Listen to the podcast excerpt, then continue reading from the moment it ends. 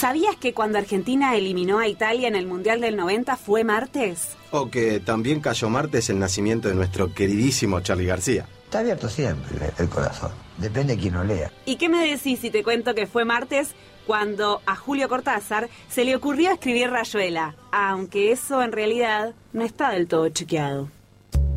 Sabemos que el martes es el peor día de la semana. Pero también pasan cosas lindas. El agujero del mate. Una ronda para que circule la palabra.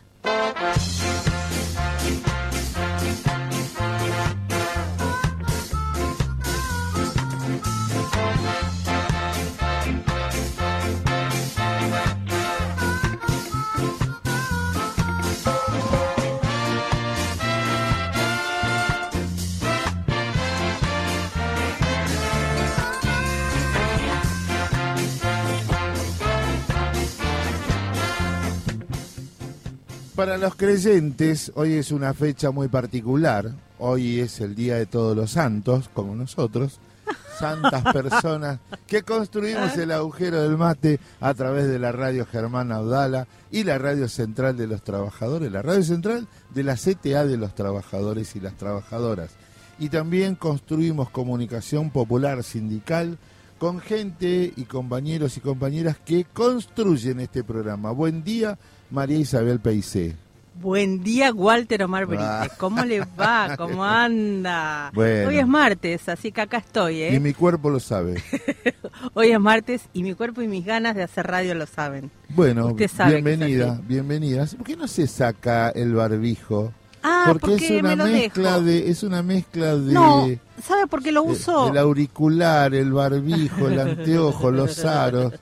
Es una parece bueno, un es, pa- equeco, es parece. parte de la decoración. Pero eh, le cuento por qué lo uso. ¿Por qué? Eh, yo ahora en mi nuevo ah, lugar de residencia me tomó el 45 para venir. Ayer le mandamos saludos por su lugar. Gracias, muchas gracias. Porque sabe que estábamos hablando ¿Qué? de los aumentos de precio Ajá, de los de lo- alquileres. y sí. Cosa de que usted se ríe de Janeiro. Ahora sí, ahora sí. Gracias a todos los santos y las santas que me Y acompañan. tu santita que te acompaña. Bueno, contame. Entonces venís en... Vengo en el 45 y varios pasajeros tienen barbijo.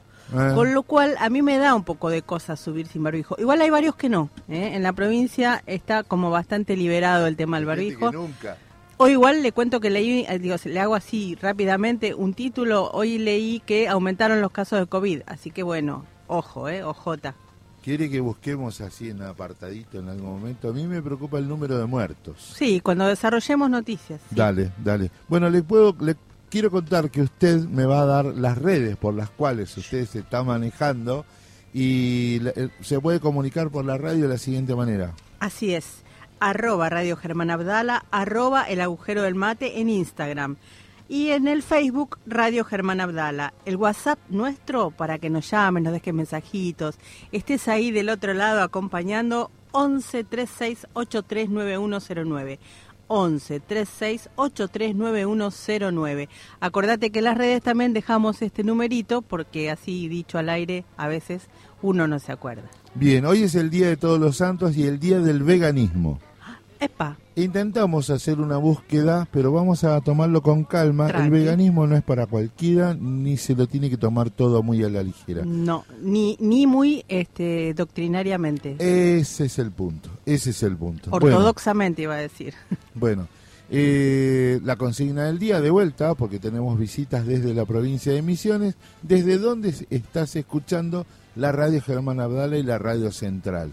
Puede ser, imagínense que le mando un mensaje de un lugar que usted imagine. Que nos estén escuchando, por ejemplo, eh, en Brasil, en la casa de Lula, y te manda Lula un mensaje. Estoy escuchando Ah. Pero le voy a hacer Guarda una, la tosca. una apuesta más fuerte inclusive, o casi como esa, que es, ¿qué pasa si nos están escuchando desde la Antártida, por ejemplo? Totalmente. ¿Eh? Cristina nos escucha.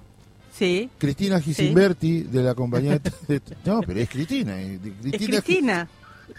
Cristina Pauli también nos escucha. vamos Cristina Pauli Cristina Pauli pasó por acá por la Así por la es. CTA no Por la radio central. bueno tenemos un montón de cosas vamos a estar hablando de la cotidianeidad de lo que nos hace Eh, ayer este tema lo toco porque un amigo me dijo vos sabías que hay autos clavos Epa.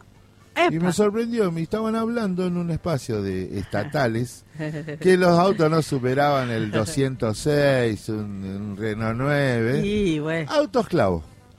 Auto Auto invendible, eh, feo, insufrible, que tienen todos los problemas.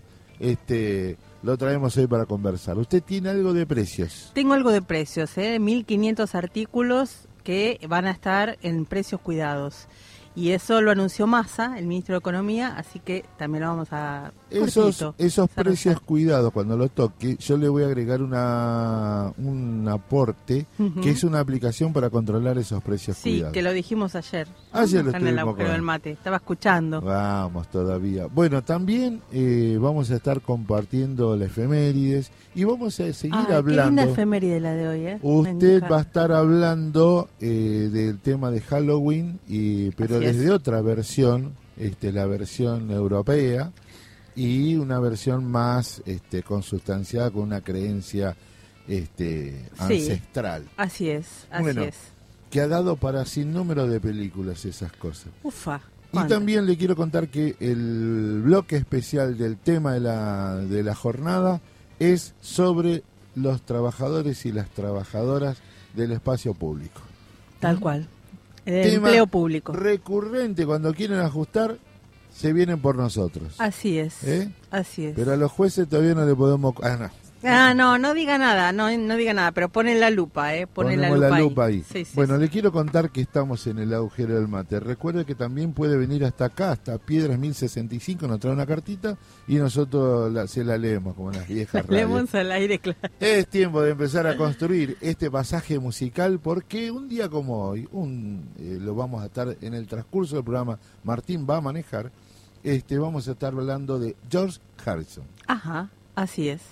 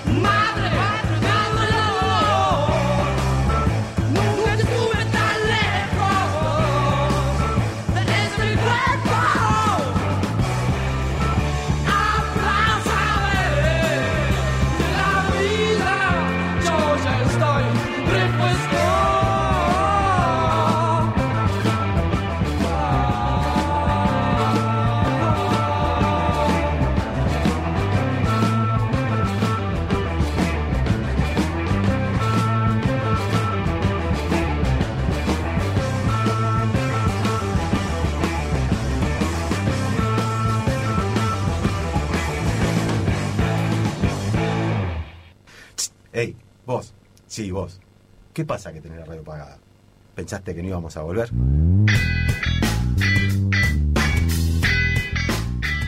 Si lo bueno siempre vuelve. decidí que, que quiero que quiero volver a jugar al fútbol. ¿no? La espera terminó. ¿Cómo íbamos a hacer la excepción? El agujero del mate. De lunes a viernes de 11 a 13. En Radio Germán Abdala, la radio de las y los trabajadores estatales.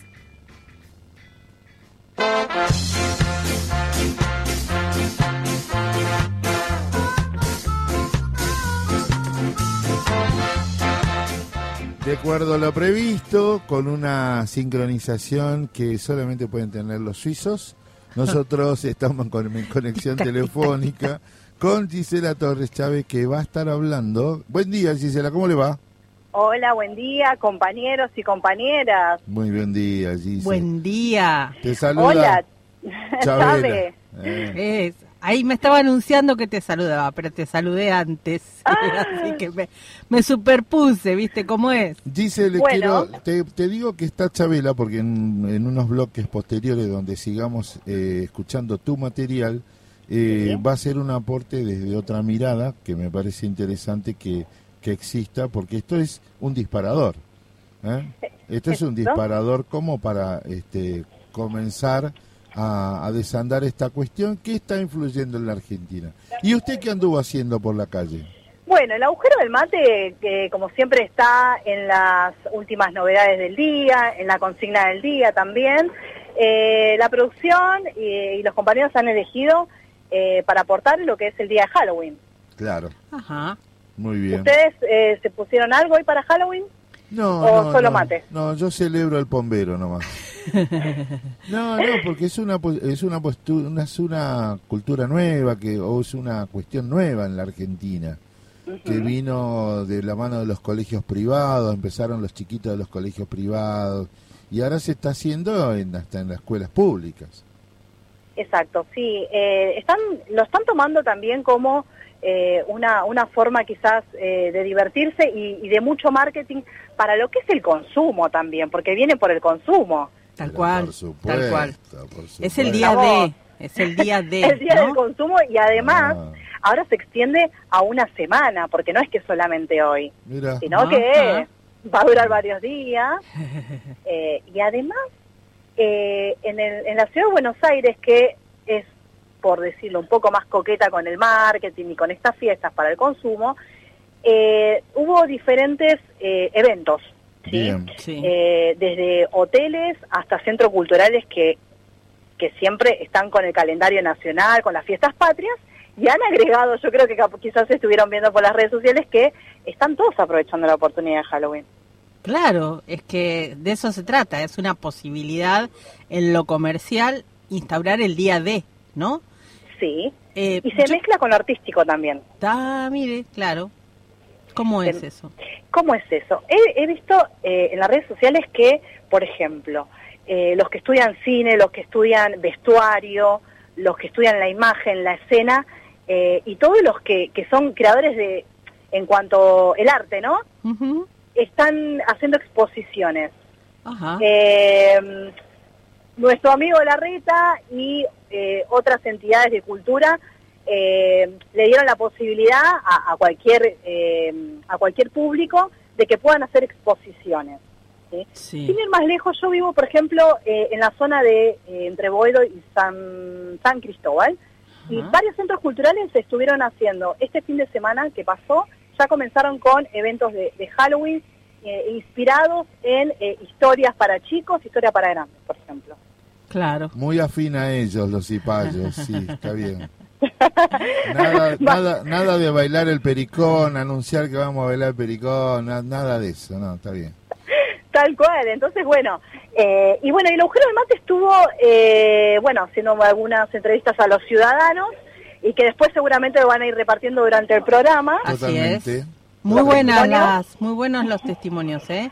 Porque, claro, es por sí o por no, pero yo le encontré otra vuelta hoy leyendo algunas cosas en el Facebook de algunos compañeros que saben de esto, este, eh, sobre Halloween, Pero si quiere, este, quiere que compartamos ahora algunos de esos No, no, no, termine, termine esa- ese pensamiento. El pensamiento, el pensamiento va orientado a entender que Halloween eh, coincide con una fecha, el 1 de noviembre, en el hemisferio norte.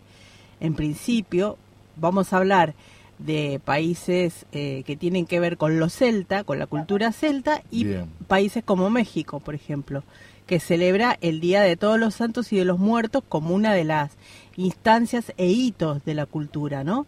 En el caso de los celtas, eh, el primero de noviembre está asociado, si lo pensamos en el Polo Norte, con un avanzado otoño y el tiempo de la cosecha, ¿no? De la guardada de la cosecha en lo que se llama Yamaín, o lo que los, o Yamain, o una cosa así, Sí. eh, como lo denominan los celtas, y que eh, tiene que ver con el hogar, con el encontrarse y con la comunidad.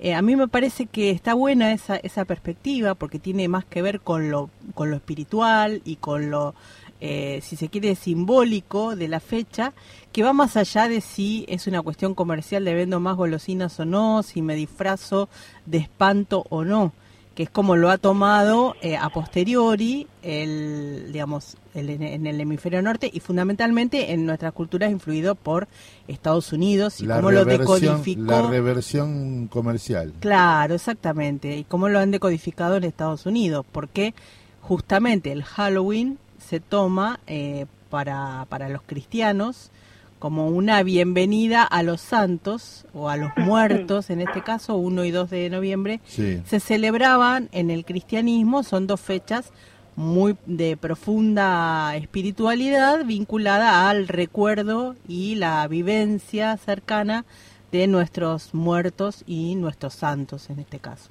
Ahora yo Claro. le pregunto a Gise, ¿no? Sí. Eh, ¿qué, te, ¿Qué te dejó a vos? Vamos al trabajo. ¿Qué te dejó a vos el resultado de los testimonios? No, hablé- no hablando de los testimonios. ¿A vos cómo te impactó la respuesta? Eh, a ver, ¿qué decirte? Me pareció que, que tendría que haber sido... Me, me sorprendió que si gente joven eh, quizás no está muy a favor. Mira, Sí. Hay mucha gente que todavía como que le cuesta eh, aceptar esto de que ahora cada vez hay más gente que, que se está sumando a, a celebrar el Halloween. Eh, y mm, después yo suelo leer mucho de lo que es eh, la psicología, ¿no? Eh, y en los niños, por ejemplo, hay mucha gente que se opone a este pensamiento medio rebuscado de, de que es como medio negativo esto de los zombies, de la muerte y la, y la sangre. Es medio fuerte, pero, pero bueno, es como que están tratando de buscarle la vuelta para que se incorporen, porque hay muchas familias que están de acuerdo, eh, algunas y otras no, pero en la psicología están como, como tratando de, eh, ¿cómo decirte?, eh, de ver si se acepta o no esto de transmitir a los más chicos, porque ahora los chiquitos también se están sumando mucho a esto. Claro. Eh, Sí, sí. Y entonces me da la, la sensación de que hay mucha gente que le gusta festejar, pero todas le buscan como, eh, como retroceder un poco en esto de, de- de la celebración. Está bien. Eh, he visto eso, o sea, tengo la sensación que están como aceptándolo. Hay, un- hay como un grupo que acepta mucho eh, esta, este festejo y hay otro grupo que se, se niega un poco. Primero porque al venir de Norteamérica, eh, entonces es como que cuesta, cuesta, No, pero también hay mucha gente que eh, tiene como varias miradas. Pero eso es lo que veo, como que está muy repartido. Está bien, está bien. Está En la repartido. próxima, en la próxima, mientras vamos preparando parte de tu trabajo, en la próxima vez que te tengamos acá en el piso, también vamos a hablar de la influencia que tiene los medios de comunicación masivos en la hegemonización cultural, ¿no? Porque esto, si no hubiese estado de la mano de los medios, hubiese sido muy difícil que hubiese eh, costado entrar. Pero de todas maneras, queremos agradecerte por tu trabajo y, y te esperamos en la próxima si profundizamos el tema. ¿Te parece?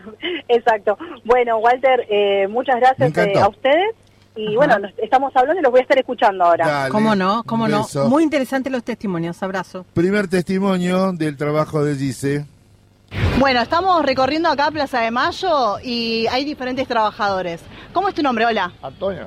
Antonio. Bueno, Antonio, te pregunté de qué trabajas y me dijiste que, bueno, eh, sos el famoso arbolito que anda acá por la zona.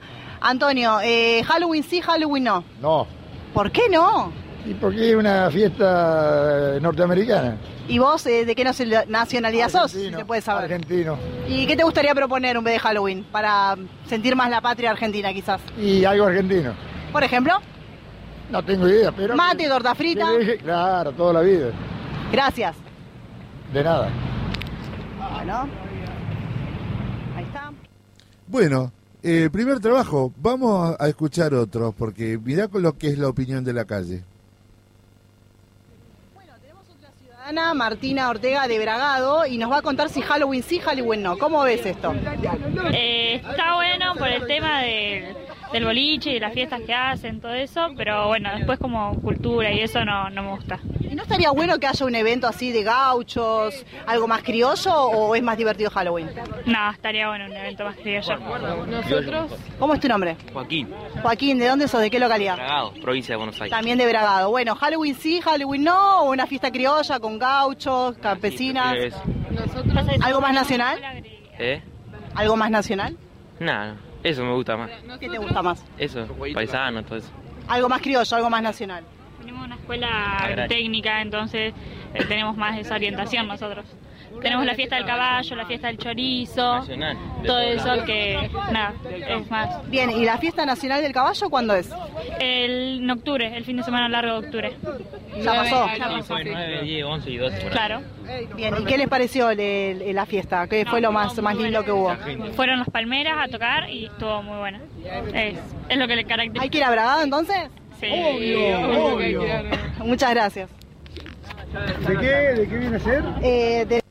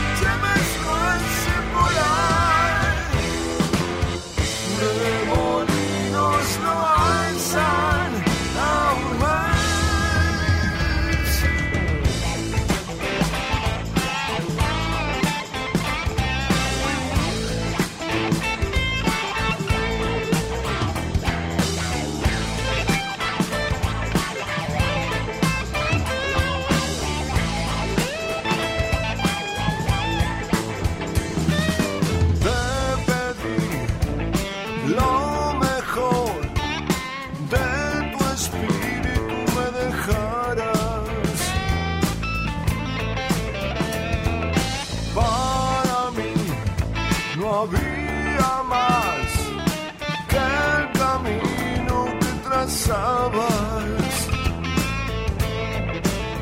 Yo si esta tierra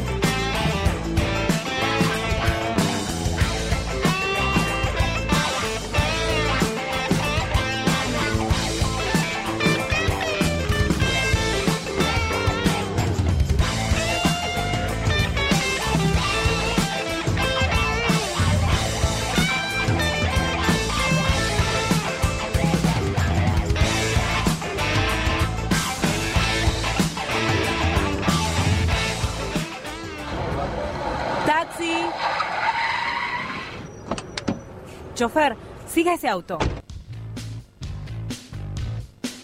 No hace falta. Si ahora nos podés seguir en Instagram en arroba Radio Germán Abdala y enterarte de todas nuestras novedades. Radio Germán Abdala, la radio de las y los trabajadores estatales.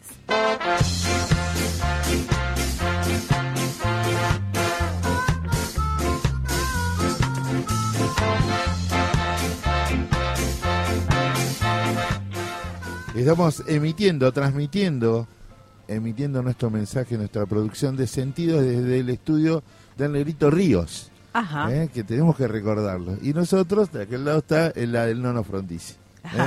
Porque los dos personajes que Los tenemos. dos, los, dos de la, los dos de la mano y los dos nos acompañan, ¿eh? Sí, y estamos ahora con nuestro secretario de comunicación de AT Capital, el compañero Ignacio Nacho Cámpora, que primero que le damos la bienvenida. Eh, ocho días nos faltan para un momento trascendental en la historia de nuestra central de trabajadores argentinos y a pesar de que no tenga tanta difusión, lo que se está jugando en el proceso desde la CTA, cómo une distintos espacios sociales y políticos es muy importante, ¿no? Sí, digamos, la, la CTA en, su, en camino a sus 30 años, que se cumplen en, en- en- en breve, digamos, en el año que viene, eh, efectivamente encara un nuevo proceso electoral a lo largo y ancho del país, eh, con características muy marcadas. Algunas que incorporó en su último congreso y que fue muy muy debatido, pero súper bienvenido desde lo personal y, me parece que para nuestra organización Anticapital, sin duda que es así, que es la paridad de género, eso es un dato que nosotros tenemos que poder reivindicar dentro del escenario electoral de la CTA, pero también es la, es la única central obrera, central de trabajadores y trabajadoras, que permite la afiliación directa. Eso implica que los compañeros y compañeras de numerosos momentos sociales, organizaciones sociales, se puedan afiliar a la, a la central sin tener un sindicato por rama como sí lo exige no la CGT particularmente como, como espacio mayoritario, con lo cual acá de lo que hablamos es de un modelo sindical eh, inclusivo que, que considera trabajadores y trabajadoras a la totalidad de la población, eh, más allá que hoy se puedan contar eh, o con una asistencia del Estado o desocupado o en carácter autónomo. De hecho, hay organizaciones eh, cooperativas y asociativas eh, que este Claro. que está en esta elección en particular se incorporaron a través de una modificación del, del estatuto. Ayer estuve en el acto de lanzamiento de la lista 10 en la regional La Plata, Brizo, Ensenada, Punta Indio, Magdalena. Ah, tremendo.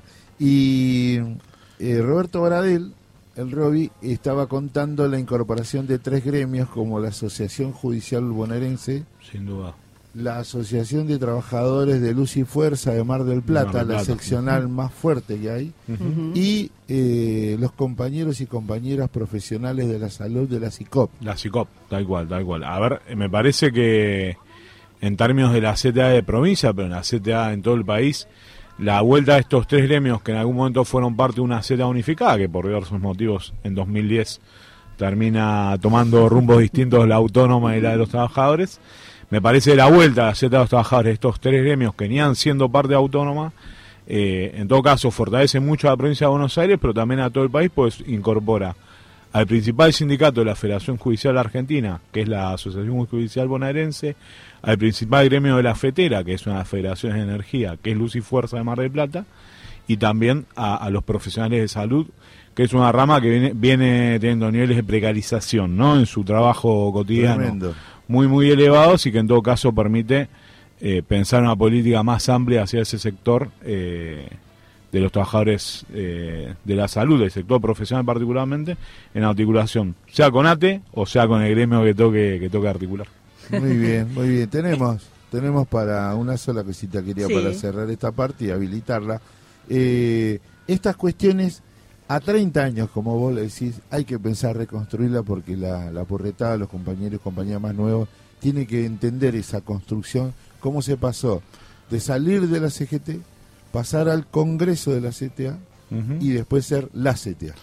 Chávez. Perfecto.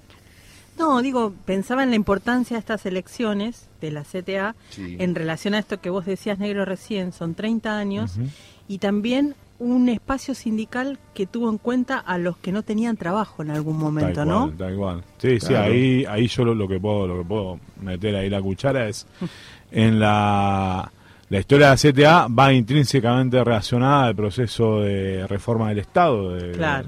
del turco que no vamos a decir su apellido. Por favor. Eh, y en esa línea eh, me parece que, que- que fue una es una herramienta válida para, para nuestro pueblo, es una herramienta que hay que revitalizar sin duda. Me parece que el Tano en, en su rol de secretario adjunto nacional, junto a Yasky y a Edgardo Llano en, la cabeza de la lista nacional, pero también en la ciudad de Buenos Aires, encabezando el Tano, nuestro secretario general, acompañado de Belén Sotelo, compañera de, de FEDUA y, y de Eduardo López, compañero histórico de la UTE y un aliado histórico de ATE Capital, eh, me parece que están en condiciones, junto a un colectivo de compañeros y compañeras y Sí. militantes Sin duda. que integran que integran las listas, eh, tanto nacionales como de la Ciudad de Buenos Aires y a lo largo y ancho del país, insisto con esto, la CTA se presenta en todas las provincias con listas con listas propias para renovar cargos. Eh, me parece que eso es un punto muy, muy interesante. Yo ahí meto un lema de campaña de la Ciudad de Buenos Aires que está dando vueltas por las redes sociales, en el cual ATE Capital tuvo que ver, es Nacidos y Criados, 30 años. Y ahí vieron testimonios de trabajadores y trabajadoras muy jóvenes. Eh, de hecho, el criterio fue menores de 30 años. No hay compañeros y compañeras mayores de esa edad, porque son compañeros que uno, a priori, nosotros teníamos un, un prejuicio que era que no iban a conocer mucho de la CTA. Sin embargo, son compañeros del SUBTE, de la UTE, de FEDUBA, de ATE Capital y de otras organizaciones de, de la CTA. Y sin embargo, todos, todos tienen alguna referencia en su militancia juvenil, presindical, eh, a la CTA. Algún hijo de una maestra de, de Suteba, una hija en realidad, otro militante muy joven del terri- territorial, y la CTA era la única herramienta que había por principio de los Claro, 2000 para dar las peleas. Y así, digamos, como núcleo organizador del pueblo, me parece que la CTA sigue siendo esa, Y- esa herramienta. Y una cosa más agrego, digo, el rol y el papel en el 2001 de la CTA, ¿no? Totalmente. Ahí, digo, ahí. Totalmente. La el, rol histórico de la CTA para mí tiene tiene muchos puntos en su en su corta existencia, o 30 años en términos de una organización Sí, tal cual. sindical es muy muy un lapso muy breve de tiempo, pero sin duda que en el 2001 la CTA era el núcleo principal de- del campo popular, eh, un, un justicialismo cooptado por los sectores neoliberales mayormente. eh, había una izquierda más activa quizá, pero, pero digamos marginal en términos del peso relativo en ese escenario político. Eh, y bueno, y ahí estaba la CTA, ¿no? Que nucleaba a los docentes, que nucleaba a los, a los estatales y, y a muchos otros gremios, eh, donde había una juventud muy activa, la juventud de la CTA era enorme en esa época histórica. Ahí estaba en el Tano, estaba Emiliano Bizarro, hay varios del cordobés Alejandro Yani que Claro. anda por acá seguido. Ya no Eh, se cocina en el nuestro, colum- nuestro columnista. el es, columnista ¿eh? Alejandro Yani, eh, Ale. Eh, bueno, digamos, en esa línea, la CTA era un núcleo de organización del pueblo, fue importante en esos días terribles, eh, pero también lo fue después, y después, sobre todo cuando empezó a aparecer la figura de Néstor, que recientemente se cumplieron 12 años de su, de su muerte. Eh, la CTA de los trabajadores fue una fue la CTA eh, un sector de ATE, sobre todo, sobre todo, sobre todo, sobre todo Cetera, ¿sí? Claro. Fueron, fueron parte de quienes Claro. primariamente vieron la- en la figura de Néstor la posibilidad de recuperar la política como, como para lo que la necesitábamos, ¿no? Y le costó, por eso está bueno que toques ese tema para entrar en nuestra casa chica, ¿no? Que es nuestra querida Ate Capital, que la semana pasada generó dos hitos muy importantes, como fue el paro y movilización del día 26, con la unidad de todos los espacios y, y de todos los sellos, pero sobre todas las cosas con la conducción del Tano, y yo le llamo en una marcha Nono Frondizi, porque fue, viste, en su vida, lloviendo, este, Sí, este, viste, Tuvo todos los sufrir, condimentos. Tuvo que- todos los condimentos. Y después- Fueron casi 20 cuadras. Y después Eso salió el sol. También. Es un dato. Y terminó efectivamente con, en- con un sol espectacular ahí en la frente al Ministerio de Economía y al lado de la Casa Rosada. que Qué decirlo. buen, qué buen músculo se mostró. ¿eh? Así que me parece se mostró una, una buena una buena capacidad de movilización de la gran mayoría de los sectores. La unidad es importante. Veníamos de un plenario con mucha discusión, un plenario que había durado cuatro horas y que había estado lleno el salón de acá del subsuelo de la CTA, que, que como siempre nos lo, nos lo prestaron para poder funcionar. Y, y me parece que el, digamos, el reclamo es justo, ¿no? Los trabajadores y las trabajadoras del Estado estamos viendo una etapa muy, muy compleja para llegar a fin de mes con nuestros sueldos que se deprecian día a día por, ese, por el escenario de inflación constante que, vive nuestra economía. Eh, y me parece que había, digamos, eh, era lo que había que hacer, ¿no? Y me parece que eso se demostró en los hechos. Eh, la necesidad de la estabilidad laboral, la necesidad del, de la recomposición salarial y, la, y también el poder decir a, a todos, a la sociedad en su conjunto, eh, me parece eso fue central, el poder decir que los trabajadores y trabajadoras del Estado no vamos a ser cómplices de un ajuste contra nuestro pueblo, ¿no? Y al otro es- día, al Mm. otro día, también estuvo muy claro separar las marchas del acto, un acto multitudinario Sí. frente a nuestra casa, con la presencia de nada más ni nada menos que el gobernador de la provincia de Buenos Aires, considerado hoy, eh, los dijeron en varios actos en estos días, el mejor gobernador de la provincia de Buenos Aires. Sí, la verdad que a- eh, Axel Kisilov, eh, efectivamente, creo que es uno, uno de los grandes, unas grandes apariciones de la política en los últimos años. Eh, me parece ahora lo va confirmando, ¿no? Él había sido parte del Ejecutivo Claro. Nacional eh, con, una, con una, una- un pasaje muy, muy interesante, pero me parece que siendo parte hoy de la gestión en, la, en una provincia que siempre es compleja, po- como es la provincia de Buenos Aires, eh, me parece que todo eso se confirma y, y, digamos, yo quiero contar una intimidad después del acto que fue multitudinario, que nos acompañaron compañeros del sindicalismo, de la política, nuestros delegados y delegadas generales que tuvieron un lugar ahí privilegiado dentro del dentro del, del esquema del acto. eh, En y- las sillas, y ¿no? que, y que- tal cual, y ahí como dice Xavi, que vinieron en gran número y eso es bienvenido, y no solo, digamos, de, de, de la y Blanca, vinieron compañeros y compañeras de otras expresiones de AT Capital, y eso es muy, muy relevante, pero vuelvo sobre Axel, ¿no? Eh, él, a, a la hora y media de haber terminado el acto, le manda un audio al Tano, le agradece por el, por el homenaje, estaba muy contento con lo que había pasado durante el homenaje, pero además le dice algo que para mí era es tajante, dice, yo no lo conocía a Néstor. No tuve la suerte, o sea, no, no coincidimos en, en, en Claro. tiempo. Eh, cuando él estuvo en la gestión cual, ya no estaba, Néstor, Néstor. claro. Eh, y, pero que vos. sin embargo se, se lo había sentido muy cercano y que, y que, bueno, él en sus palabras fue muy emotivo. Todas las intervenciones, Edgardo de Petri, Sí. eh, Hugo Yasky, el mismo la de Hugo Tano. Yasky fue muy eh, emotiva. Fue muy emotiva, fue muy emotiva, tal igual. Y la de Edgardo también, pues fue fue uno de sus primeros amigos en Claro. de, de- Es de verdad, Néstor. es verdad. Eh, así que sí, un gran hecho, un, un hecho político que tuvo trascendencia no solo para el mundo sindical, sino para la política en general. Eh, nos cubrieron siete- casi siete canales nacionales, eh, eso no es moco de pavo para una actividad de capital. La radio Germán Abdala. La radio Germán Abdala, claramente, la radio de la CTA. El que gritó. también. Hubo uno que gritaba y agitaba al público desde un costado que está por acá. Así es. Eh, pero me parece que, y después, tuvo también eh, trascendencia en los medios gráficos al día siguiente. Como Sí, Sí, total. La- lo vi en todos lados, te voy a decir, ¿eh? Y Creo que, si no coincidís conmigo, fue el, el, el acto más difundido. Sí, tal cual, tal Sí, cual. Y además quedó claro, me parece, fue el- desde los y las trabajadoras, ¿no? Eso es Tal importante, porque Néstor era un tipo que se asumía dentro de ese mundo, era un político muy cercano a todo, digamos, lo decía constantemente, hasta lo expresaba cuando se choca con la cámara, digamos, hay miles de anécdotas de Néstor.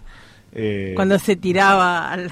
Tal cual, tal cual. Che, Nacho, eh, primero te digo gracias, gracias porque nosotros necesitamos esta, este y diálogo vuelta. con el vocero especial que tiene el Tano porque lo conoces en la diaria. Y segundo, porque reivindicamos la labor que, que venís haciendo. De acá hasta el 9, todo elección, ¿no? Toda elección, toda elección. La agenda Listo. de esta semana es elección. El Tano está en Rosario en un plenario de la ta- hoy a la tarde. El miércoles, eh, el miércoles sí, hay, hay plenario de agrupación Barri Blanca acá en, en CTA. Mm. Eh, al finalizar se va a hacer la, la famosa foto de todos los candidatos y candidatas de Arte Capital, Claro. que La son, que son un montón nada más. Eh, así que eh, Nacho, estamos en ¿vos ese sos? plan. ¿Vos sos? Yo soy candidato a Congresal Nacional eh, por, por, por la capital federal, claramente. Eh, y, y la verdad es que siempre es bienvenido ser parte de, de la central. Muy Pero bien, claro, ahí. Nacho. Nacho Cámpora en el agujero del mate, gracias. Gracias, gracias.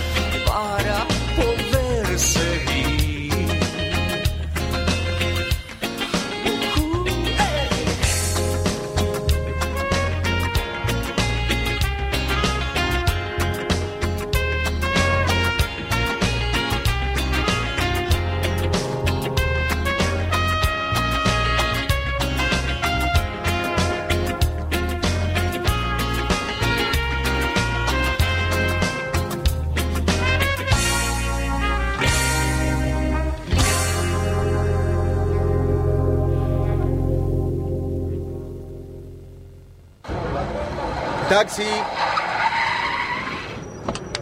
Chofer, siga ese auto. No hace falta, si ahora nos podés seguir por Instagram en arroba Radio Germán Abdala y enterarte de todas nuestras novedades. Además, recordá que nos podés escuchar desde donde quieras a través de nuestra app Radio Germán Abdala. Disponible para iOS y Android. Radio Germán Abdala, la radio de las y los trabajadores estatales.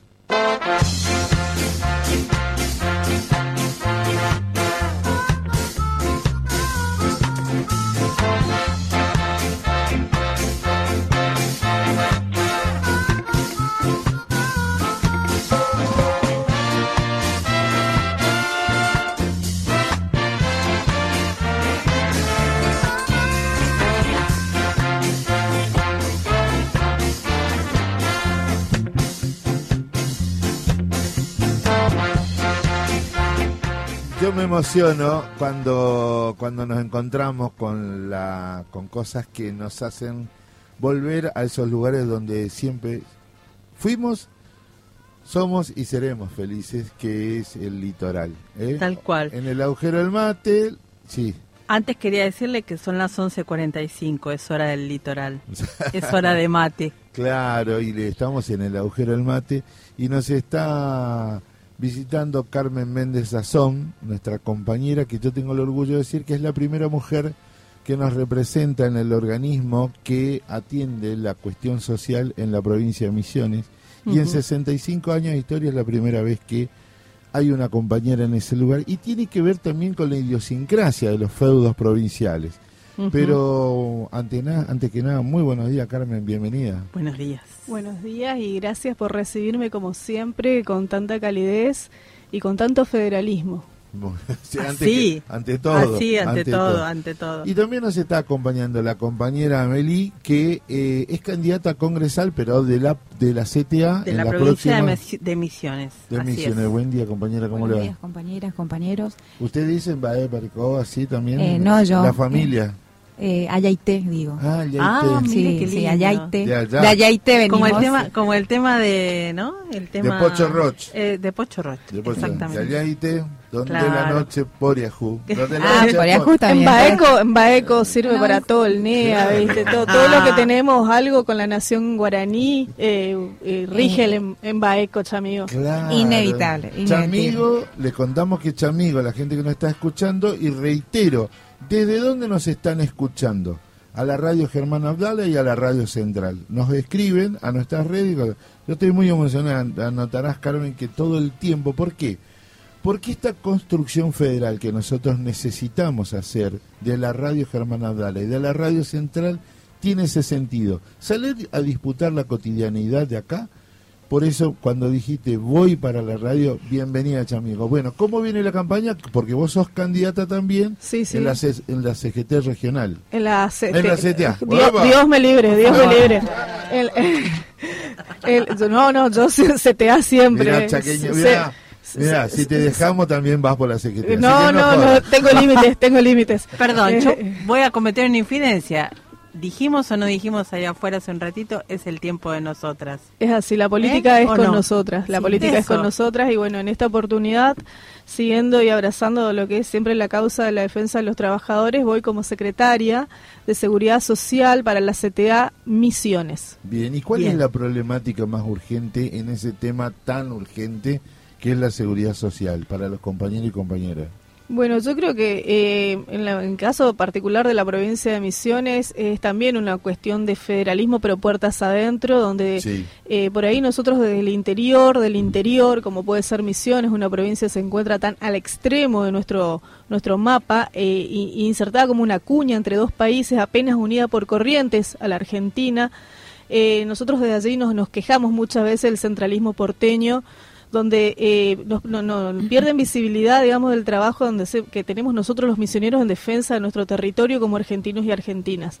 Pero puertas adentro, los misioneros también tenemos nuestras cuestiones en el cual se centra todo en Posadas. Exacto. En Claro. Posadas Misiones, que es la capital de la provincia de Misiones, y también tenemos ese centralismo. Yo soy posadeña, de hecho, pero viví en el interior de la provincia de Misiones.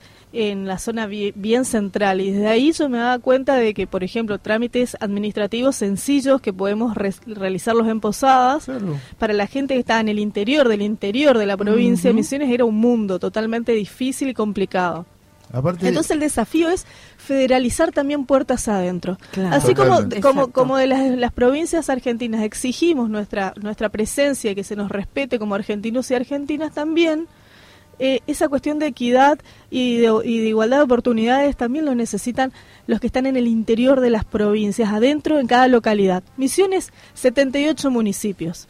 Y bueno, y el desafío desde la parte de seguridad social es dar las garantías de esos derechos sociales a todo y cada uno de los habitantes de la provincia de Misiones, de la Tierra Colorada. Esa. Amelie. Claro, evitar una cosita, digo, evitar esto como cierre de lo que decía Carmen recién, evitar el centralismo del centralismo, esa reproducción hacia el interior de cada una de las provincias de la centralidad como única opción, ¿no? Que solo las voces sean siempre las mismas y las posibilidades sean siempre las mismas. Y Amelie llega al Congreso de la CTA de su, desde su candidatura también para construir esta, esta red que entiendan cómo es la característica de cada provincia, ¿no? Claro, claro. Eh, yo vengo desde el organismo El Senasa y junto con la compañera Carmen hemos construido y hemos generado cambios radicales con los, con los trabajadores y trabajadoras, eh, mejorando su condición de trabajo. No hace mucho, en plena pandemia, y bueno, después se me presenta esta oportunidad de representar a las trabajadoras y trabajadores, pero ya a nivel macro, para, desde mi experiencia, ¿no? Que es la CTA. Eh, y bueno, es un desafío bastante importante para mí. eh, Carmen me conoce bien y siempre sostengo que ella es mi punta de lanza, que la que me, que me dirige, me indica cuáles son las cosas, la importancia de, de esta construcción colectiva como trabajadora. Y bueno, eh, Misiones eh, sí hace falta refuerzo lo que ella dice y como trabajadora en un organismo nacional también están las puertas cerradas eh, que hay que me- mejorar dentro del, dentro del SENASA. Y, y bueno, en el tema de la frontera, son 90% fronteras en Misiones tenemos y la presencia del SENASA hace falta. Y bueno, a partir de la CTA, construir también el posicionamiento para un organismo que resguarda nada más y nada menos que la soberanía eh, alimentaria de los y del Con mundo. esta compañera, con esta compañera Chabela Peicé, hacíamos un programa que éramos re feos, re feos en la, en la televisión. Hicimos una campaña para rescatar, eh, la, la- la gallega hizo un trabajo, la gallega es Carmen Méndez Gazón, Sí. hizo un trabajo desde La que Senasa. calza y viste. la que hizo un trabajo para recuperar los compañeros y compañeras que fueron este, expulsados, no, no, directamente del sistema, porque hubo hasta una compañera que perdió, escucha Martín esto, perdió la tenencia del hijo por no tener trabajo, Sí. Un Tremendo, juez tremendo. degenerado, Sí. entonces este, en ese en ese movimiento machirulo que tienen ahí los jueces, bueno, quiero contar que esta gente de Senasa, este, la gallega y, y Amalí, este, ¿sabes cuál es una de las oyentes que siempre nos manda mensaje? Antonia. Antonia, Antonia de. ¿no? Antonia De Yapeyú. Yapeyú. Este Me programa se lo hace un vamos a- ratito, se- sí. mirá, Ah, mirá. Le subí una foto en mi estado. Un, un abrazo para Antonia que nos debe estar escuchando. le ¿no? vamos a mandar Desde Alvear, desde Alvear Corrientes, desde la oficina de sanidad animal de Alvear Corrientes. Mirá, me ¿Viste? emociono porque lo, lo- lo de la compañera Antonia, la compañera Antonia era inspectora de tráfico federal, estaba parada en la ruta en Yapeyú Corrientes, que todos conocen Yapeyú por Sí, San sí, Martín. Bueno, el general San Martín. Eh, Antonia estaba parada controlando camiones y fumigando camiones, precarizada al mango. Los jefes no le dejaban terminar los estudios. Estamos hablando una- de una mujer eh, que, que estaba totalmente invisibilizada. Tal cual. Estaba con un contrato basura dentro del Senasa, cosa que lo luchamos junto a Malí, junto a otros compañeros de ATE, Senasa Verde y Blanca, y logramos un hecho histórico también reivindicando el federalismo. Erradicamos esos contratos basuras, sacamos más de 300 trabajadores del Senasa de toda la República Argentina para que sean hoy ley marco. Lo hicimos Bien. nosotros a través de la lucha sindical, la lucha organizada, y lo hicimos nosotras, las mujeres también de ATE. Y por Eso, eso, eso, te- eso. estoy muy emocionado porque además, además fue hecho desde una construcción inédita que se llamó el Informate TV y había que sostenerlo con esta cara, te imaginas, era ¿Eh? imposible. Pero bueno, Pero además sirvió. lo, lo produjimos como en colectivo estatal federal. Sí, en el colectivo, si sí, recordás, sí, sí. Antonia fue muchas veces nuestra consultada, nuestra persona de, de, de confianza donde pudimos contar estas historias, ¿no? Antonia Creo que la primera fue- vez que conocimos la historia de Antonia fue fue... echada, desafectada, despreciada a través de listas de WhatsApp. Sí, sí, sí. Y así quedó sin trabajo. Y nosotros empezamos una lucha que hasta en un momento hasta ella era caprichosa porque eh, no teníamos eh, no, no teníamos apoyo prácticamente y igual lo segui- seguimos, seguimos, seguimos y organizamos desde grupos de WhatsApp a los trabajadores despedidos, eh, involucramos a gente de distintas provincias y bueno, fuimos avanzando en las reincorporaciones. Antonia fue un- a través de una reunión de, rela- de una mesa de relaciones laborales, lo pudi- pudimos reincorporarla. Claro. Sacarla, se reincorporó con un contrato ley marco. Perdón, no. Argenita. Esa es argenita, todavía es, to- ah, es Sí, una esa deuda no. pendiente del, Sí. del SENASA. Si nos, 1109. De la si nos escuchan los Claro, compañeros y 1109. compañeras del SENASA, todavía le deben la ley marco. Los y 1109. compañeras del SENASA todavía le deben la ley marco Antonia. ¿Para qué somos gobierno? Claro. que está que está eh, en justo. este momento bueno salió de la ruta se fue a trabajar a la oficina de sanidad animal como administrativa como secretaria privada del veterinario eh, le cambió totalmente la vida eh, se fue a la localidad de Alvear Corrientes eh, y la verdad que es una compañera que el sindicalismo la transformó la empoderó Claro. Esa es la importancia de la organización, ¿no? De la organización sindical y de que los compañeros puedan estar abrazados en una propuesta común, ¿no? Yo te iba a preguntar, por eso Amalí, en esta Amalí Sosa, eh, ¿qué, signif- ¿qué significa ser congresal de la CTA en Misiones? Eh, para mí significa eh, la posibilidad de mejorar eh, las condiciones de los trabajadores y trabajadoras. Siempre lo veo así. Eh, me crié de esa forma y junto con compañeras como Carmen y otros compañeros, este es, es una es es necesario la organización y a través de la CTA creo que es una forma de apalancar y reivindicar los derechos de los trabajadores y trabajadoras. Yo Yo lo cual. siento así. Nosotros Ah, tenemos un detalle que queremos que sepan. Tuvimos que trabajar siempre con la CTA de Corrientes, Sí. con Juan González, para poder contener las cuestiones que necesitábamos contenerla a nivel regional. Y hoy se nos abre una oportunidad de construir la CTA de una manera abierta, donde estamos comprendidos todos, los nacionales, los provinciales, los municipales. Y esto no lo, no lo vamos a desaprovechar. Nosotros vamos a jugar este partido. Con la camiseta puesta. Para construir un colectivo fuerte de la CTA en la provincia de Misiones. Yo quiero- De la paridad de género, digo, es un hecho, ¿no? Sí. Sí. Sí, yo quería recalcar algo cortito y esto no quiero no quiero sonar como obsecuente, ¿no? Pero aprovecho del aire y esta primera experiencia de- en una radio así, acá presente, de forma física, eh, y ya que usted mencionó a Antonia, debo decir que en esa reunión de relaciones laborales que tuvimos en el 2020 con autoridades, una gestión anterior a la actual, eh, la que pues, llevó el- la bandera para reincorporar a, a Antonia fue Carmen. Ella fue muy tajante y bueno, se ha logrado eso, ella ha logrado, yo debo decirte compañera que es tu logro, por supuesto que con la bandera de ATE, pero eh, quería reca- recordar eso. Plata y miedo nunca tuve, compañera. Debo aclarar, debo aclarar porque si no es como... No, no, sé. hay que reconocerlo. Yo Yo, creo que los Y- reconocimientos y, Antonia es muy, bien. es muy grata con eso. y acompañan ahí, acompañan también el futuro de las luchas. ¿no? Sí, tiene mucho que ver también esto que dice Amalí, que eh, la lealtad se construye sobre la base del respeto. Sí, exacto. Si no hubiera eh, una identidad de respetar, la- la- la- la- lo otro sí es obsecuencia, de decirle todo que sí. Eh, yo quiero darle una vuelta a este encuentro para decirle a todo el universo de la estatalidad o a todo el universo del movimiento obrero que está encolumnado en la CTA, que si han sido capaces de construir esto con, con muy poco co- apoyo, con muy pocas herramientas, imagínense desde la CTA, que es la, eh, el modelo sindical a construir en el nuevo universo de nuestro querido país. Yo celebro que estén usted, Amalí, y vos, Carmen, pero porque ya te conozco. Porque además lo que Carmen por eh, eh, humildad no va a decir que la Carmen es tu paquera también. Sí, señor. ¿eh? Y este Ajá. mensaje también llega para un refuerzo de decir por la Tal libertad de Milagro libertad y todos los Milagro. presos políticos y políticas que están Sí, todavía en manos de, del, del opresor. Gerardo del Morales. opresor. Y, y para nosotros sentirnos orgullosos este, de que hayas venido. Nosotros somos los agradecidos que esta querida radio en el estudio Negrito Ríos eh, estemos construyendo federalismo en serio. ¿Mm? Lo que significa Germán Abdala, que Eh. tenga este nombre, por favor. Eso sí que no, no, no podemos tener miedo a nada y vamos a construir mucho más y sobre todo con un sentido federal que lo necesitamos, que esa es la fortaleza de la CTA. Esa es la fortaleza y con la cual nosotros pudimos tener la herramienta para combatir al macrismo y con la cual nosotros corremos a la derecha donde estén, porque somos federales, somos muchos y estamos en todas partes. Si estuviera el compañero querido Juan González acá, diría, Sí. querido flaco, opama la fiesta, guatá terejo, vamos.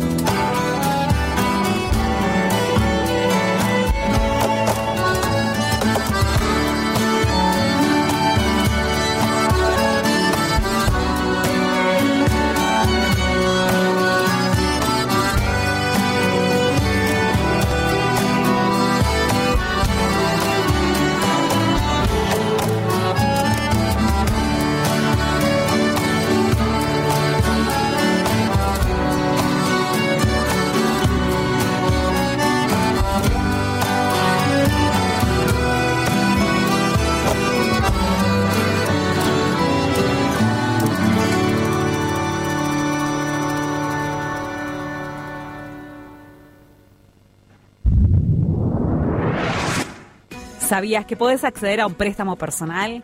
A través de la Cooperativa San José podés acceder a créditos personales. Envía tu consulta a sandra.copsanjose.com.ar o al WhatsApp 11 4407 1101. Organiza con tiempo tus vacaciones.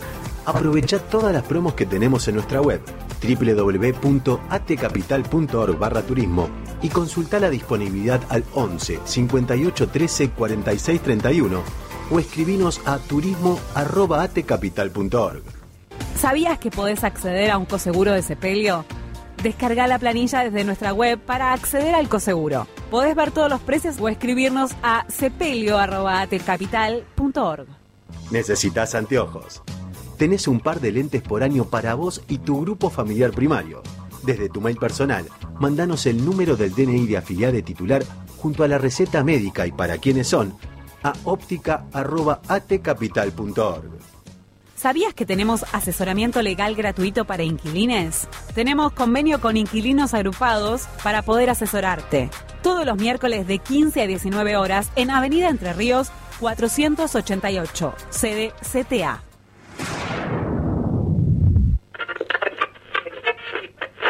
Это издержки напрямую ложатся на население и компании Евросоюза. Es tut mir leid, aber es, es, es tut mir wirklich im Herzen leid. 尊敬的洛佩斯总统， ¿No entendiste nada? Tranqui. Nosotros tampoco. Por eso ahora vamos a conversar sobre lo que pasa en el mundo. Internacionales. Con Pablo Reiner. caminho do bem. O caminho do bem. O caminho do bem.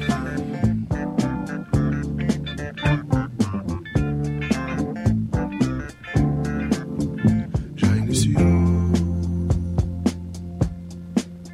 Está acontecendo.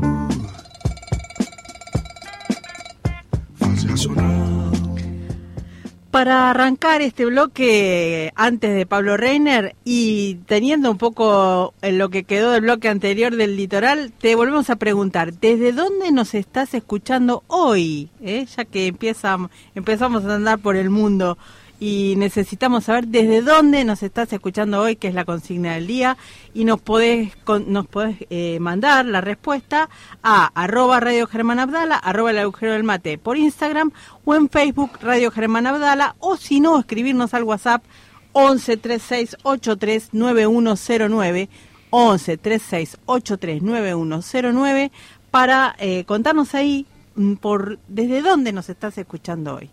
Y hoy acá en el agujero del mate en esta mesa está no solo Walter Brites, no solo Martín Feder en los controles, no solo Luli cumpliendo doble rol, triple rol en el día de hoy, sino que también está no Pablo. Reiner. ¿Cómo anda? ¿Cómo, va? andan ustedes? Bien, feliz. Yo estoy feliz porque... Estamos todos felices, ¿eh?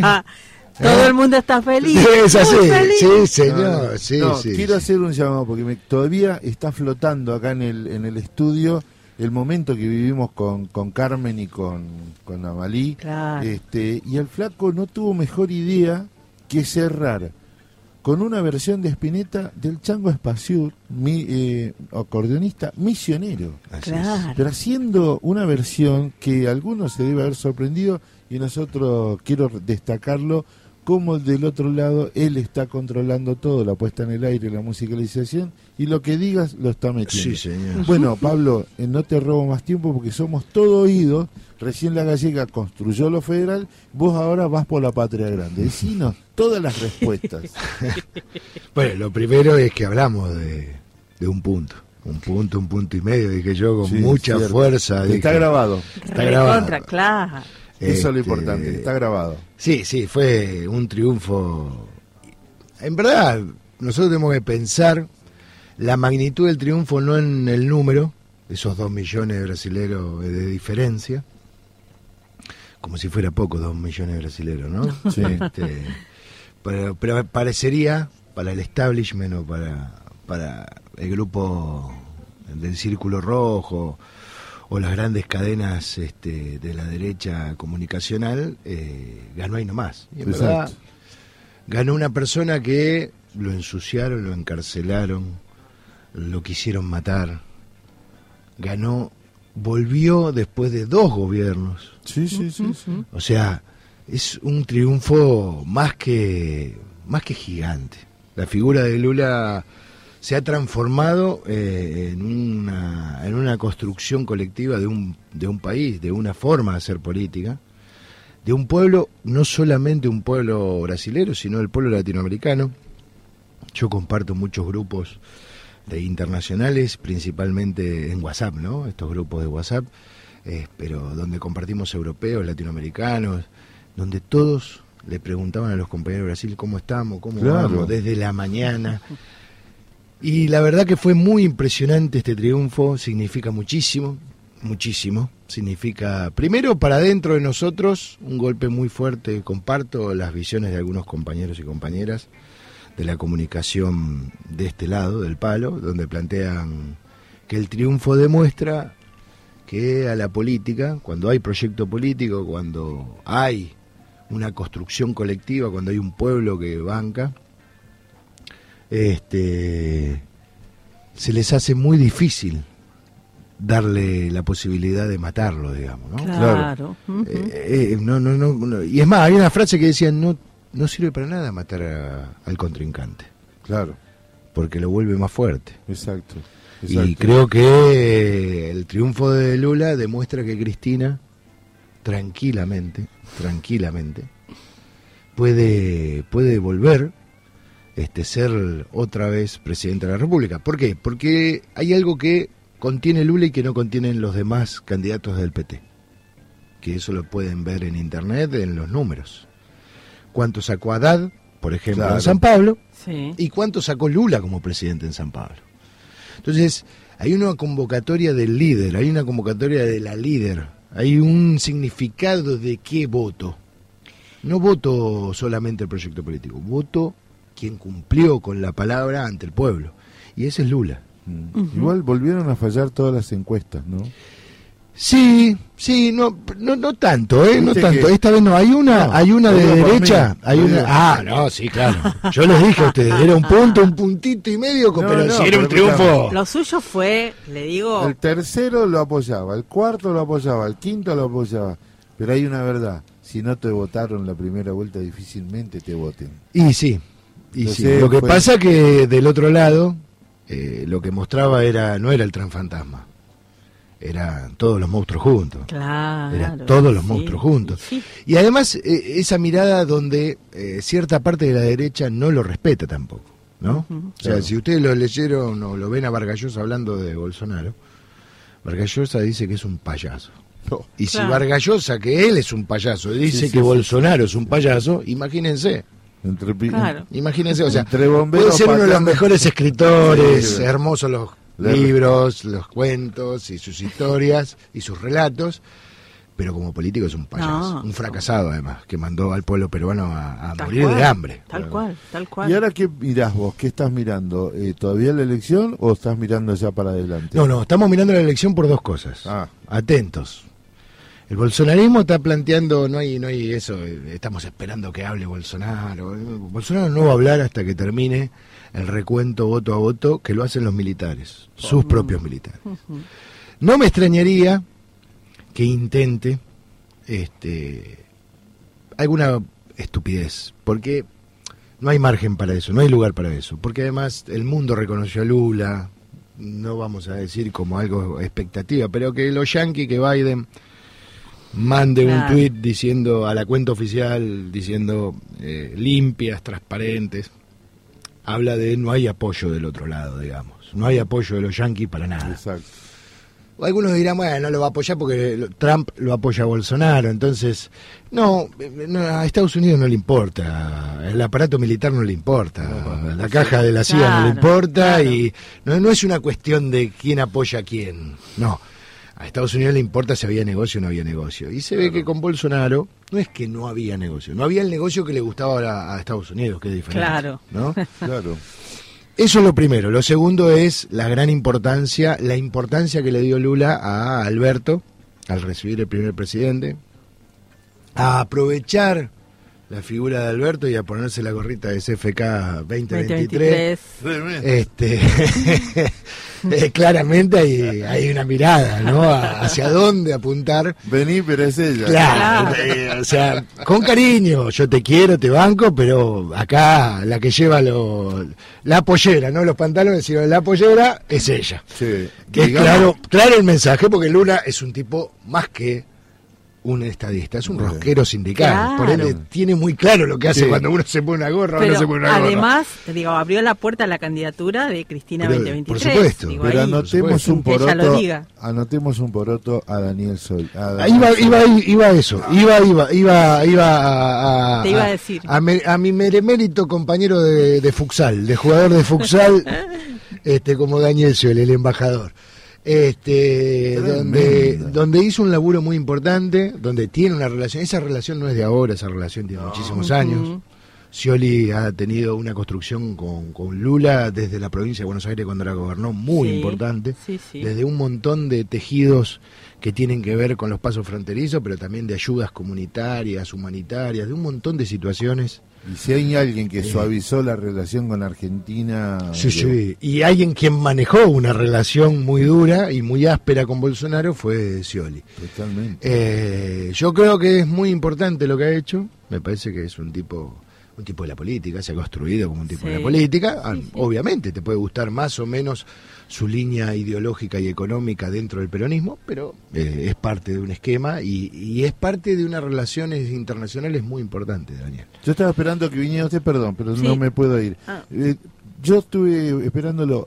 Dos de las personas que más rápido opinaron y hablaron como gracias, este, menos mal que llega Lula, Petro y Boric.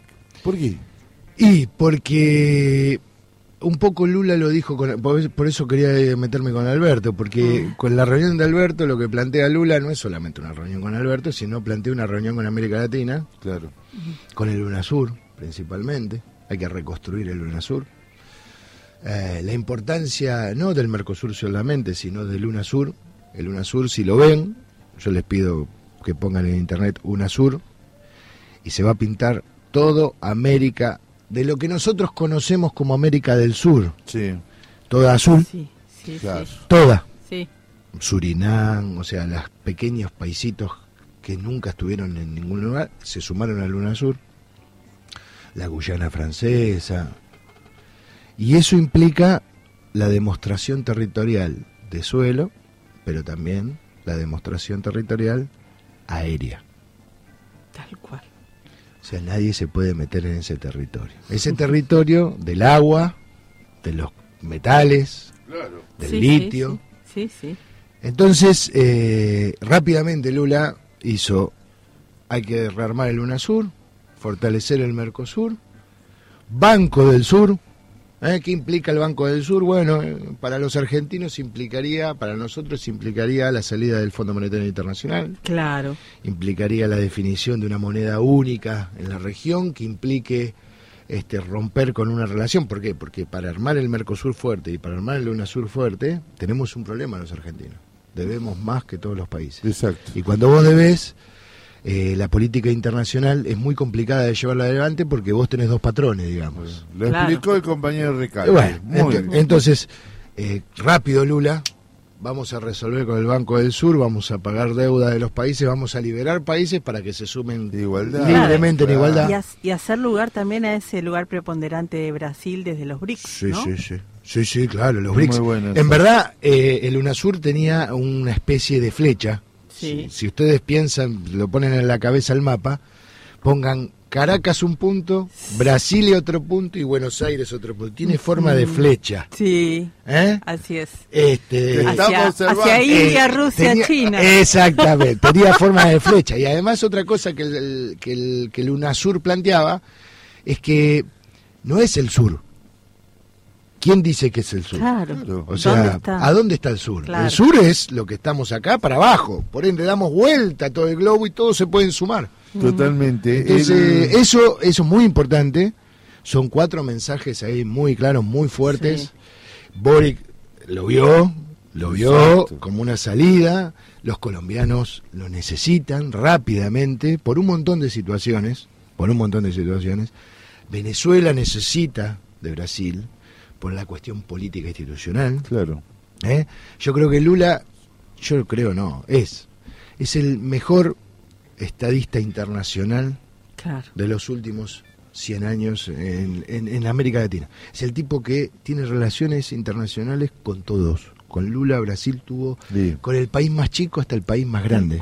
Lo recibían todos. Además, Venezuela tiene ahí una cosa desde lo ambiental vinculado a Brasil, Es que porque el comparten Amazonas, el Amazonas. La parte del Amazonas, toda Claro, la parte el del Amazonas del ecuatorial, todo lo que es Ecuador, Brasil, Sí. eh, Venezuela, Perú, Sí, sí, todo sí. eso está conectado. Claro. Todo eso que está conectado. Y la salida de Chile, la conexión También, con Chile, Bolivia. también. Ahí hay mucho para hablar, mucho para trabajar. Y Brasil es la locomotora con Lula, siempre fue la locomotora, pero cuando tiene un maquinista como Lula, todos nosotros subimos nuestro vagón, lo ponemos atrás de esa No, locomotora. no hay vías, no hay vías defectuosas No, que se le resistan. no, es así. Es El compañero Antonio Araujo Mendoza, compañero oriental uruguayo, sí señor, me cómo es, me dice, me dice eh, Uruguay en el 24 recién. Sí, eso es ruega, ruega para ese. Iba a terminar con el- los uruguayos. Falta, yo te mandé ayer en chiste, no se lo mandé a Chavela, perdón Chavela. Disculpe. Los cazafantasmas. Disculpe, eh, le, claro, le mandé lo que va a plantear el imperio, ¿no? Exacto. El cazafantismo, digamos. Claro. O sea, esos 12 países con Tamara, con Boric, con Sí, todo sí, lo sí. que sin querer en silencio, en silencio y, de- y lo que los medios están planteando, que creo que es un error, creo que es un error, hasta los medios nuestros como C5N, están planteando este, este corrimiento al centro de todos nuestros Claro. líderes, son más centristas, esta estupidez del planteo porque tienen miedo de la radicalización, porque hay una derecha radical que avanza, entonces nosotros nos transformamos en centro para pelear ese voto estúpido. No, no, y Lula lo dijo, si alguno se quedó hasta la una y media de la mañana arriba del colectivo, ¿eh? el domingo, Sí.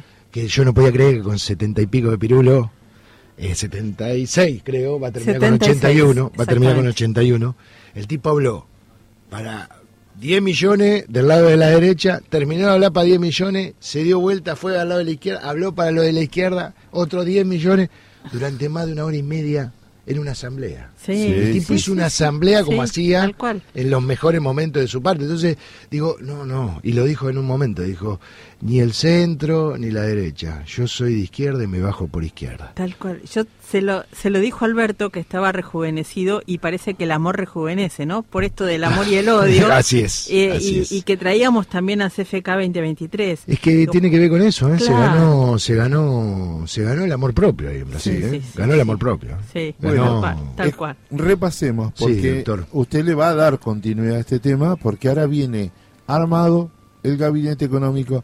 Y otra cosa que me gusta, como lo dice usted, cuando dice la estupidez de comernos la curva, de que cuando dice eh, la, legis- la, la legislatura brasileña Sí. eh, no es la legislatura argentina. No. Porque ellos tienen un fuerte componente estadual y federal. es. Así, que, tranqui, Es que cada gobernador y cada Eh. diputado tiene que negociar con el presidente. Exactamente. tienen autonomía. Tienen autonomía. Pero- Pero si necesitas un puente en serio, necesitas hablar con el Estado Nacional. Entonces, entonces, reactivar, poner en igualdad de condiciones serían las premisas este, para empezar a construir, porque Bras- Lula sabe que este Brasil hoy, eh, sin sus hermanos y aliados económicos de, del UNASUR, es imposible.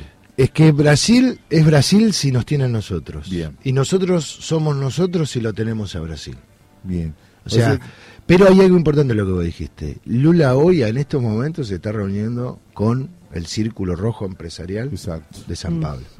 Con el círculo, con el empresarial más importante de América Latina, con las cadenas productivas más pesadas y más productivas de América Latina, o sea, las que más componentes de trabajadores y trabajadoras contiene. Eh, porque Bolsonaro apostó al sojismo.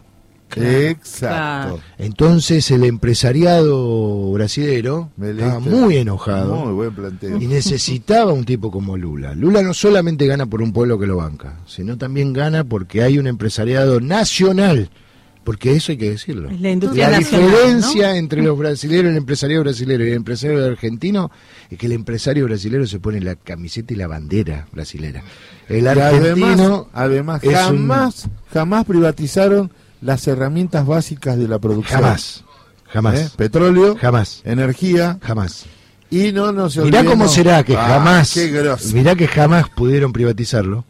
Mirá cómo será que Bolsonaro, con todo el poder, ni se animó No, a eso, pero no. sí se animó a achatarlo, a vaciarlo, a tenerlo muy calmo, a tenerlo, eh, a pasar.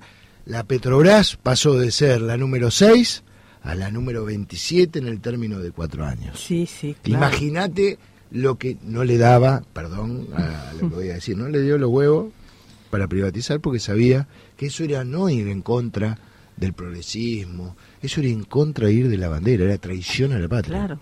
Los brasileños tienen esa compostura ¿eh? de las Lo mismo le está pasando. Como la, la valorización de su moneda, ¿no? Así Digo, es, tiene que ver, está atado completamente. El petróleo, las empresas, todo, todo se compra. Argentinos y compañeros estatales, un departamento en Brasil se compra con reales, no se compra con dólares. Claro. Vos a un brasilero que vende le decís, tengo dólares, y el brasilero te mira y te dice, ¿sabes a dónde te podés meter los dólares? No hay que cambiar. a mí dame reales.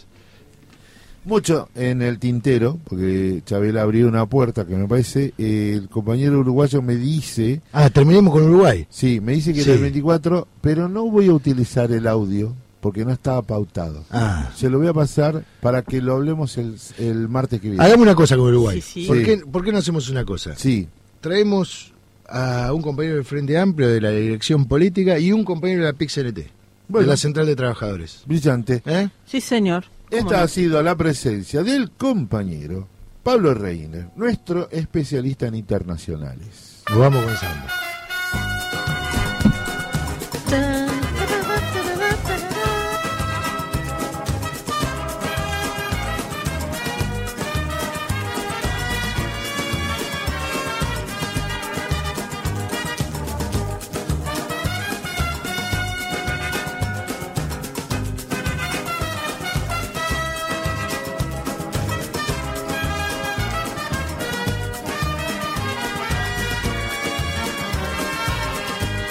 Nam Coxia, São Vicente, na nasce na Cessabura, Manca Puto fazer ideia, se na Carnaval era Marçal.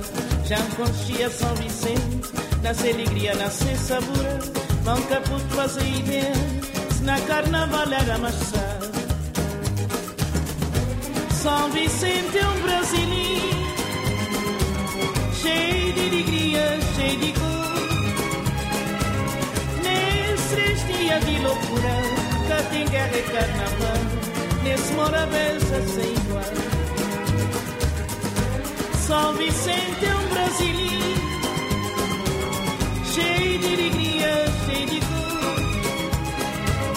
Nesses três dias de loucura, cá tem guerra e carnaval, nesse morabeza sem igual. Não tem um festinha mais sossegado, cada doicita bom pode entrar. Qualquer bafaca tá faltando, hoje é dia de carnaval. Não tem um festinha mais sossegado, cada doicita bom pode entrar. Qualquer bafaca tá faltando, hoje é dia de carnaval. São Vicente é um brasileiro, cheio de alegria, cheio de cor. Nestes dias de loucura, cá tem guerra e carnaval, nesse morabeza sem igual. São Vicente é um brasileiro, cheio de alegria, cheio de cor. Nestes dias de loucura, cá tem guerra e carnaval, nesse morabeza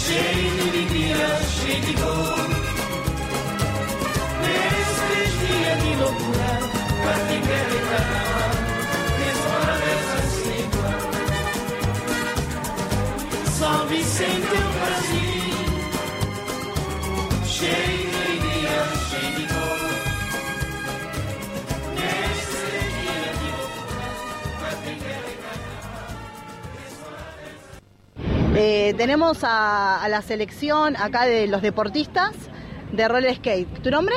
Lorenzo, Lorenzo Guslandi de la Nacional de Inline Freestyle Skating FISR, Federación Italiana de Sport Terroristici, ahora en Buenos Aires por la competición mundial de patinaje. De patinaje. Bueno, contanos, Halloween sí, Halloween no. Halloween sí. ¿Por qué? porque es eh, una fiesta particular, es muy frisante, muy viva, muy particular, eh, es, mm, es particular, creativa. Bien, y, y acá en Argentina, ¿cómo ves el, el festejo? ¿Cosa? El festejo. Ah, Hay mucho Halloween, poco Halloween en Argentina. ah, no sé porque ahora el primer día en Argentina. ¿Viste eh, decoración? Porque hay algunos barcitos. Eh, yo creo que un poquito mm, mm, y puede, puede ser un poquito más. Es no, no mucho. De a poco. Bueno, muchas gracias. De nada. Acá. Sale, sale, sale mañana. Ok, gracias. Gracias, chicos.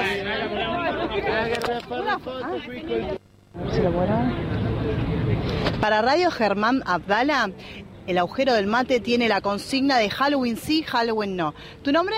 Joffre Plaza. ¿Cómo? Joffre Plaza, ¿De dónde sos? Ecuador. Bueno, eh, entonces, Joy, ¿cómo te decimos? Joffre. Chofler. Bueno, eh, Halloween sí, Halloween no. O sea, depende de la creencia. Yo no, no celebro Halloween. No considero que sea una fiesta como para celebrar. Bueno, y por acá tenemos al amigo. ¿Cómo es tu nombre? Antonio Vallejo. Anthony, ¿vos sos de Ecuador también? Sí, sí, de Ecuador. Eh, Halloween sí, Halloween no. Eh, sí, para divertirme. Bueno, todas las edades, chiquitos, grandes. Todas las edades. Bueno, ¿y qué se te viene a la mente como Halloween, por ejemplo? ¿Alguna idea? No sé, ir a un bar, eh, disfrazados. Ah, bueno, a mi edad, discotecas, disfrazados.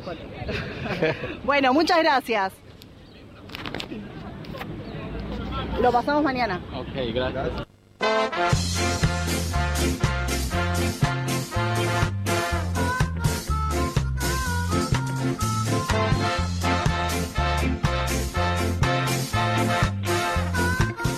Escucha, Chávez, el Tano es muy bueno. La, el Tano es muy bueno. El Tano se cagaba de risa. Digo, lo digo así en gaucho. Y estaba feliz, ¿qué importa? Y Joel, que hoy no sabíamos Joffre, con Joffre, cuando Joffre. cuando escribimos la pauta no sabía si era con Y, con J, nos queda, nos queda esa. Sí, igual, lo podemos buscar. Venían a un campeonato de skate, no sé lo que decía. Lo que está el pedo esta gente, ¿no? No, no, lo felicito, le gusta esa Tal actividad. cual, bueno. tal cual. Bueno, pero en el fondo hay un trabajo muy bueno de la compañera, caminar testimonios, porque esa es la cotidianeidad. Eso es Claro. caminar en la calle, preguntar, ¿se parecía a Fiscarraldo?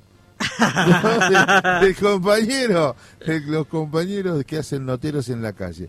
Este, qué lindo que estuvo hoy. ¿eh? Yo quiero hacer una, no Sí. me voy a meter en los temas.